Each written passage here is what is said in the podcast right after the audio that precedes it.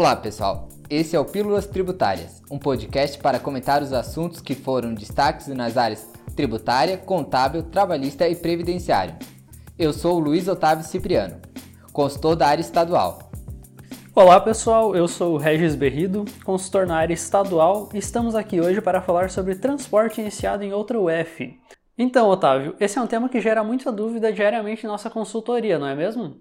Exatamente, a gente vê que os clientes andam questionando muito sobre esse assunto. Até um ponto importante que a gente deve começar é onde deve ser cobrado esse ICMS. Conforme a Lei Candir, então, seu artigo 11, inciso 2 na linha A, o ICMS ele sempre será devido aonde vai ser iniciado esse serviço de transporte. Então, se um imposto ele é devido onde se inicia o transporte, vamos citar como exemplo o estado do Rio Grande do Sul. Ele iniciando lá no estado do Rio Grande do Sul, o imposto vai ser devido para aquele estado, mesmo que ele termine no estado de Minas Gerais, Paraná ou em qualquer outro estado. Exatamente, independente de onde se termine esse serviço de transporte, sempre vai ser na origem dele que é onde vai ser pago o ICMS, esse contribuinte sendo inscrito nesse estado ou não. Daí o outro ponto que é importante é a questão de quem que vai recolher esse imposto, que é onde a gente quer entrar.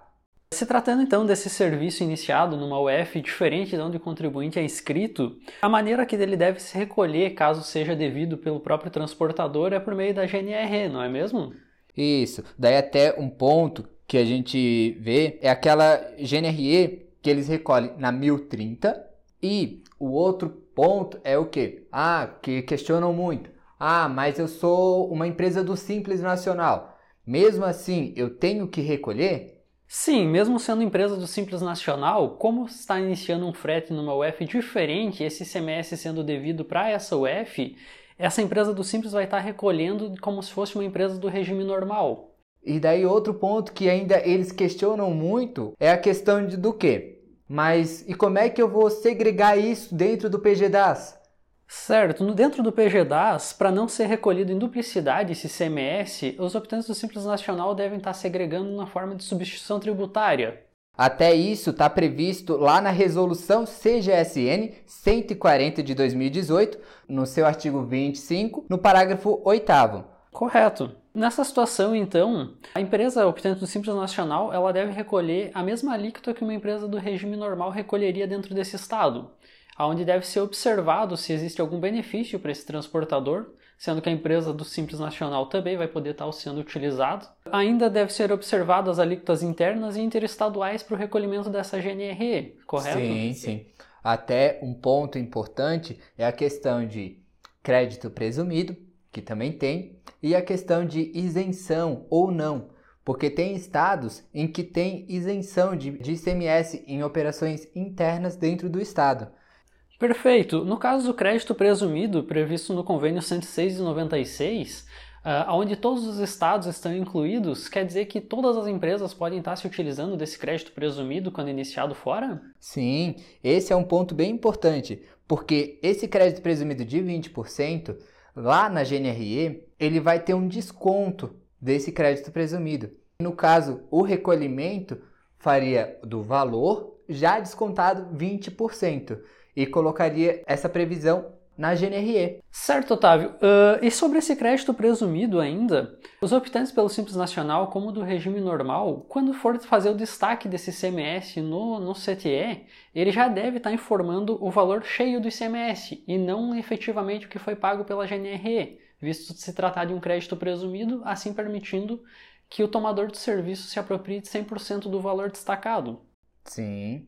Até isso é um detalhe bem importante. Então, no caso, em vez de botar o valor direto do crédito presumido, ele tem que botar o valor cheio pago na, no serviço. Certo, Otávio. E mesmo as empresas optantes do Simples Nacional, então, elas vão estar fazendo o destaque do ICMS em campo próprio nesse CT iniciado fora, correto? Sim, esse é outro ponto, porque no caso de uma empresa do Simples Nacional, como é que ficaria um CTE? Ele vai ser uma CTE, exemplo, saiu do Rio Grande do Sul para Minas Gerais, voltando naquele exemplo lá inicial. Vai ser com CFOP 6.932, certo? Vai, é, sendo ele o responsável por eu, pelo recolhimento, a transportadora, vai com CST 90 e o destaque em campo próprio. Então, assim, ó, outro ponto ainda que a gente pode ainda voltar é a questão da substituição tributária, até porque é esse é o assunto principal. É a questão lá do convênio, que seria a questão da substituição, de quem é o responsável, certo, Regis? Correto. No caso da responsabilidade, nem sempre o transportador é que vai ficar responsável pelo recolhimento dessa GNRE e o destaque em CTE.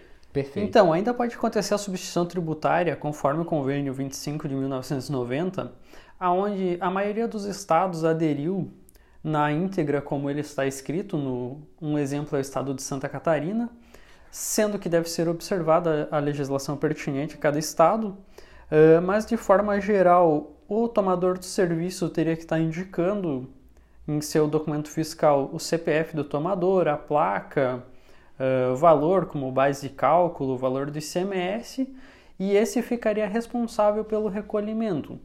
Então, Regis, com relação ainda ao convênio CMS 25 de 90, tem a questão da dispensa do CTE, no caso de operações em que são autônomos que estão prestando esse serviço, em que quando esse autônomo presta um serviço, uma unidade da federação, em que ele não tem inscrição, até porque ele não vai ter, já que ele é um autônomo, e essa nota ela vai ter que ter determinados requisitos então, até porque nessa dispensa é necessário ter alguns requisitos. Entre esses requisitos entra desde CPF do transportador autônomo, entre outros como o próprio ICMS, o valor da prestação e alguns outros detalhes que devem ser observados conforme cada legislação. Além dessas informações, é importante lembrar a obrigatoriedade do MDFE para esses transportadores, de quem será a responsabilidade. Sim, sim, bem lembrado. Até porque, no caso de um serviço de transporte, sempre é importante saber que tem a questão do MDFE. Outro ponto importante, Otávio, que uh, vale nós lembrar é a obrigatoriedade referente ao MDFE, que caso esse transportador esteja obrigado à emissão do CTE, este fica obrigado também a fazer o manifesto de notas de documentos fiscais. Sim. E daí já no caso do autônomo, como é que funciona? No caso do autônomo, como ele não é responsável pela emissão de CTE, ele não tem essa obrigatoriedade, a empresa que emitiu a nota fiscal, ou seja, o tomador do serviço desse transporte, acaba sendo obrigado a fazer o manifesto pelo transportador autônomo. Então, Regis, até outro detalhe assim, fugindo um pouco das transportadoras, mas aproveitando que estamos falando ali do MDFE, é lembrar que a obrigação do MDFE ele não é somente para transportadoras, somente para quem está prestando serviço de transporte, mas também para quem está realizando transporte de carga própria. Exatamente. As transportadoras, não somente quem emite o CTE, mas quem transporta qualquer mercadoria também entra essa obrigatoriedade do MDFE previsto lá no ajuste CNF 21 de 2010. Até aqui em Santa Catarina, essa previsão ela está lá no artigo 71 do anexo 11.